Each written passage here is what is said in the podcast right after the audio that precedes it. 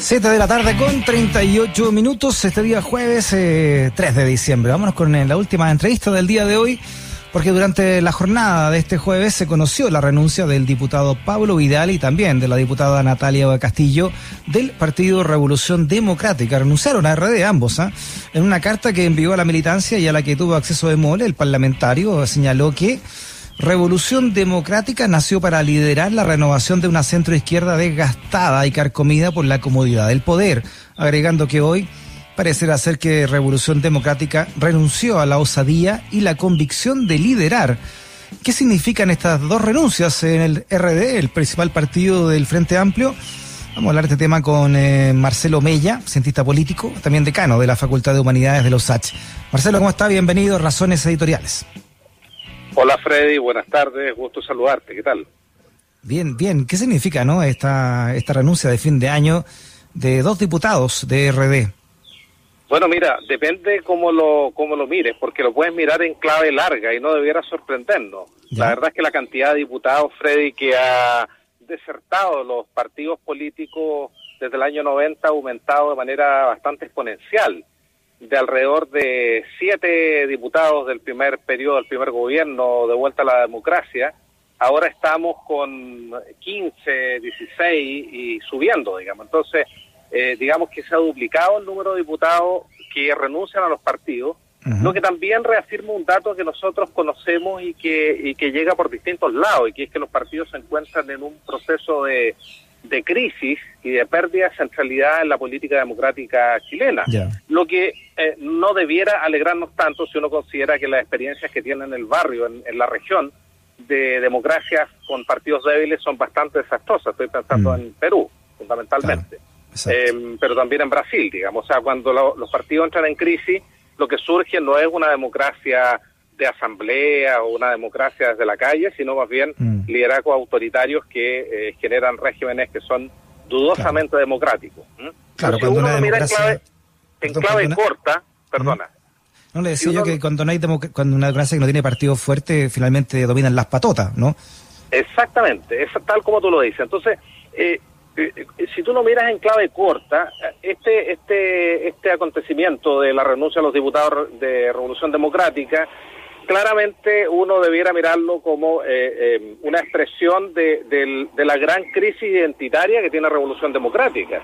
Revolución Democrática es parte del Frente Amplio, pero eh, surge con una vocación de intermediación como fueron los abuelos de Revolución Democrática, que es la democracia cristiana, un partido que buscaba eh, construir poder desde la función de articulación, de Ya. eh, intermediación.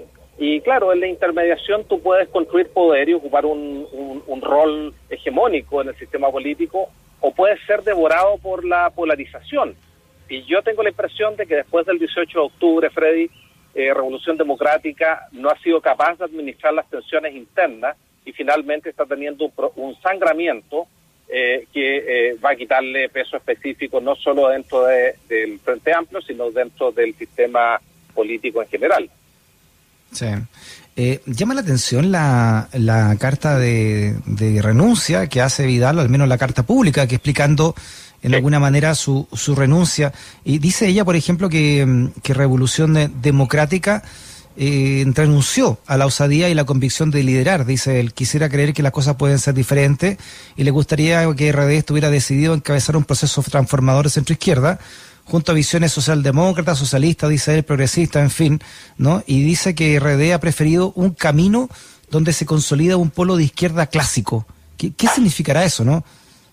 Eh, Claro, bueno, básicamente son las dos grandes tesis y buscar la, la, la- el gobierno, digamos, eh, en una lógica de una gran coalición socialdemócrata, aunque la palabra está un poquito usada, ¿no?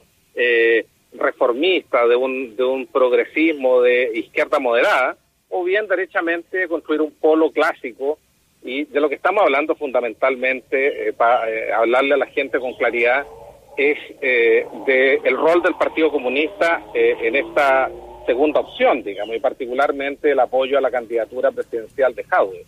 Lo que pasa, eh, Freddy, es que tenemos muchas elecciones por, por delante y por lo menos hay dos hitos que eh, tensionan esta definición, este dilema que eh, marca a, Re- a Revolución Democrática hoy día y que es la elección de constituyentes eh, y quizás el cálculo para la elección de constituyentes para los dos diputados que hoy día renuncian es el correcto al ir a buscar, eh, digamos, el apoyo de máquinas partidarias que tienen una presencia territorial mayor. Entonces, desde el punto de vista individual podría ser una decisión correcta, pero desde el punto de vista del juego que pueden desarrollar de cara a la eh, próxima elección presidencial, claramente los diputados que hoy día salen de Revolución Democrática y se integran a la antigua concertación van a tener no un rol de gran liderazgo, sino van a ser actores subordinados en la decisión de eh, eh, nominación de una futura candidatura presidencial de esa lista, de esa coalición. Entonces, mm. dependiendo de donde tú pongas el énfasis, eh, puedes leer el cálculo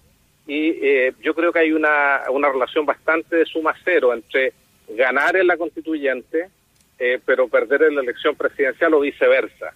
y, y ellos han jugado un juego, pero lo que sí me parece claro es que Revolución Democrática está en un proceso eh, de pérdida de poder y de pérdida de relevancia eh, dentro del Frente Amplio y dentro del sistema político chileno y eso me parece evidente, digamos, está con un proceso de tensiones internas de polarización exacerbado por el 18 de octubre que parece que no tiene posibilidad de ser gobernado internamente.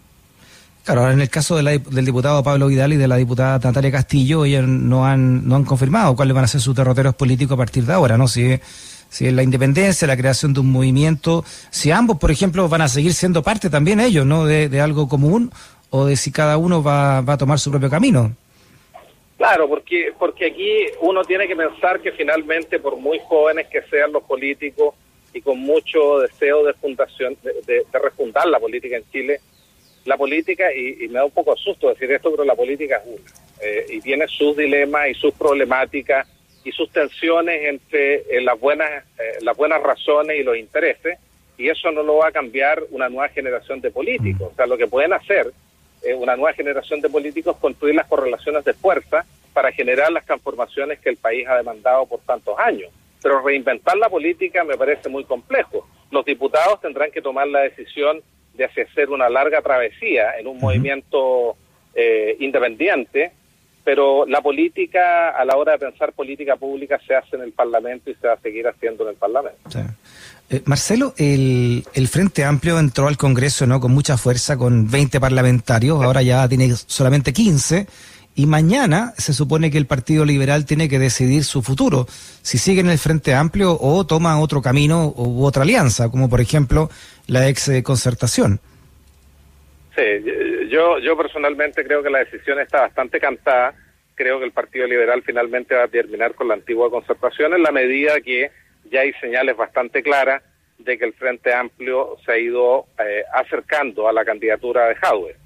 Y esto es una cuestión de realismo político. Finalmente, tú puedes juntar eh, actores que son heterogéneos, pero hasta cierto punto. Y el Partido Liberal realmente era algo excéntrico, digamos, dentro del Frente Amplio, porque claramente es un partido que ideológicamente tiene poco que hacer ahí, digamos.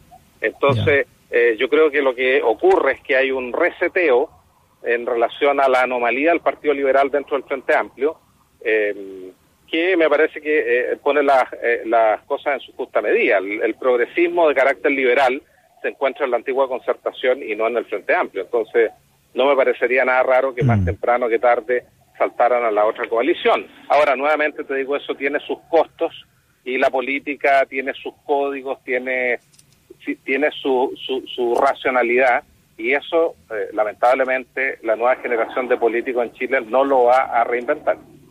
Sí, ah, tiene que estar, eh, creo yo, Marcelo, eh, muy dañada en su identidad el Frente Amplio, cuando, por ejemplo, no pudo ser ¿no? o canalizar realmente el movimiento social de octubre del año pasado y ahora también, por supuesto, con las exiguas votaciones de, las de las primarias. Sí, pero, pero, eh, lo que pasa, Freddy, es que hacer política es muy difícil y lo que muchas veces desde la calle o desde la opinión académica, incluso yo soy profesor de ciencia política, desde la cátedra de ciencia política se resuelve en cinco minutos en la vida real, en la política real, toma mucho trabajo. Eh, construir las transformaciones que se instalan desde la movilización social yo diría desde el 2008 o desde el 2010, eh, con el movimiento de los estudiantes, es una tarea muy compleja porque finalmente tienes que administrar correlaciones de fuerza que mm. todavía no están consolidadas en el Congreso. Eh, y, las políticas públicas eh, se pueden hacer con buenas razones hasta cierto punto, pero fundamentalmente significa administrar intereses. Entonces, cuando tú no tienes la capacidad de constituir una coalición mayoritaria en el Congreso, eh, está bien, las buenas razones importan, pero eh, hay que mirar lo que pasa, por ejemplo, en España con, con Podemos y cómo Podemos, para ser relevante a la hora de construir soluciones y políticas públicas, tuvo que asociarse con la bestia negra, que era el Partido Socialista Obrero. O sea, mm. tuvo que retractarse de mm. todo lo que había dicho durante siete o diez años y finalmente construir gobierno con quienes criticaron desde su origen. Entonces, mm. em, es muy difícil eh, eh, voy a usar una palabra que, que, está muy en, boga, una frase, ¿eh? pero es muy difícil eh, ser relevante y lograr resolver problemas de política pública sin ni siquiera aproximarse a la cocina. Mm. Eh, es muy difícil, es muy difícil en política, eso no lo vamos a... Lo, lo, lo otro es definitivamente que un sistema se gobierna por alguna forma de autocracia y que es algo que ninguno de nosotros estaríamos dispuestos a, apoyar y aceptar, creo. Oye, algo que, que olfateó muy bien Marco Enrique Ominami, que, que volvió, ¿no? Sí, después de toda la pelea en entremedio, a hacer alianza con el Partido Socialista eh, y bueno, y con los otros, ¿no? Con PPD, Partido Radical, EDC, en fin. Así es, así es. Así es, bueno, eso es, pues, o sea, eh, eh, en política, y perdona hablar a partir de un hecho tan particular en un tono tan general, pero la política siempre es una determinada manera de resolver el dilema entre el pacto y la estrategia, el pacto y el propósito, el pacto que tienes que hacer para llevar adelante tus ideas. ¿Cuál es la construcción de mayoría o cuál es, la estrategia para llevar adelante tus propósitos? Y muchas veces eso hace que uno reevalúe las antiguas alianzas y que haga cosas que para la sociedad son absolutamente incomprensibles, como es reconstruir alianzas con actores que anteriormente estuvieron muy distantes. La democracia cristiana y la historia de la política en Chile durante el siglo XX ha sido rica en ejemplos de eso, de pragmatismo que finalmente van construyendo una cierta realidad, con cosas buenas y con cosas malas. Y yo creo que toda esta generación de RD, del Frente Amplio, está empezando a aprender en la práctica lo complejo que es resolver los problemas que se instalan desde la calle. Yo advierto, Freddy, una década de aprendizajes, ensayos y errores, eh, eh, pero que creo que a la larga van a concluir en una mejor democracia para nuestro país, digamos. Pero pero no es un proceso lineal, progresivo, acumulativo, sino avance y retroceso. Marcelo, por último, eh, ¿qué queda del Frente Amplio con un con RD, su principal partido en quebrado como está ahora, no, con esta renuncia de dos visibles también diputados como Natalia Castillo y Pablo Vidal? Y además, eh, si mañana, por ejemplo, el Partido Liberal determina también irse del, pacto. Bueno, a la presidencial, pues Freddy. Si, si una de las cosas que el, Frente Amplio eh, efectivamente está en desventaja respecto a la antigua concertación es que la antigua concertación eh, tiene partidos que tienen una presencia territorial que el Frente Amplio no tiene. Hay partidos que son los viejos partidos, particularmente la democracia cristiana y el Partido Socialista, que tienen presencia a lo largo y ancho de todo el país. Y los resultados a nivel de elecciones se consiguen cuando los partidos tienen esa presencia eh, a nivel territorial. Esa es la diferencia entre el PPD y el Partido Socialista. Esa es la diferencia entre la UDI y Renovación Nacional. Partidos que tienen presencia territorial y otros partidos que son más bien orientados a la opinión pública. Eh, entonces, evidentemente, si existe una posibilidad de sociedad para levantar o para apoyar la candidatura de Jadwe con el Partido Comunista, que es un partido de viejo cuño, que tiene presencia territorial prácticamente en todo el país, el Frente Amplio podría tener un beneficio de aquello y podría estar dentro del cálculo de dejar ir o perder estos diputados a costa de ser más relevante en, la lucha por la presidencia del país. Muy bien, Marcelo Mella, cientista político, también decano de la Facultad de Humanidades de la USACH de nuestra universidad. Marcelo, abrazo grandote, ¿eh? muchas gracias. Un gran abrazo y te pido disculpas porque estoy en la calle eh, y sé que debe haber ruido, pero pero bueno, he tratado de hablar lo más fuerte que, los pulmones me dan. bueno, eso es, política, eso es política desde la calle, po. Política desde la calle, exactamente. Un abrazo para ti. Chao, Marcelo. Chao.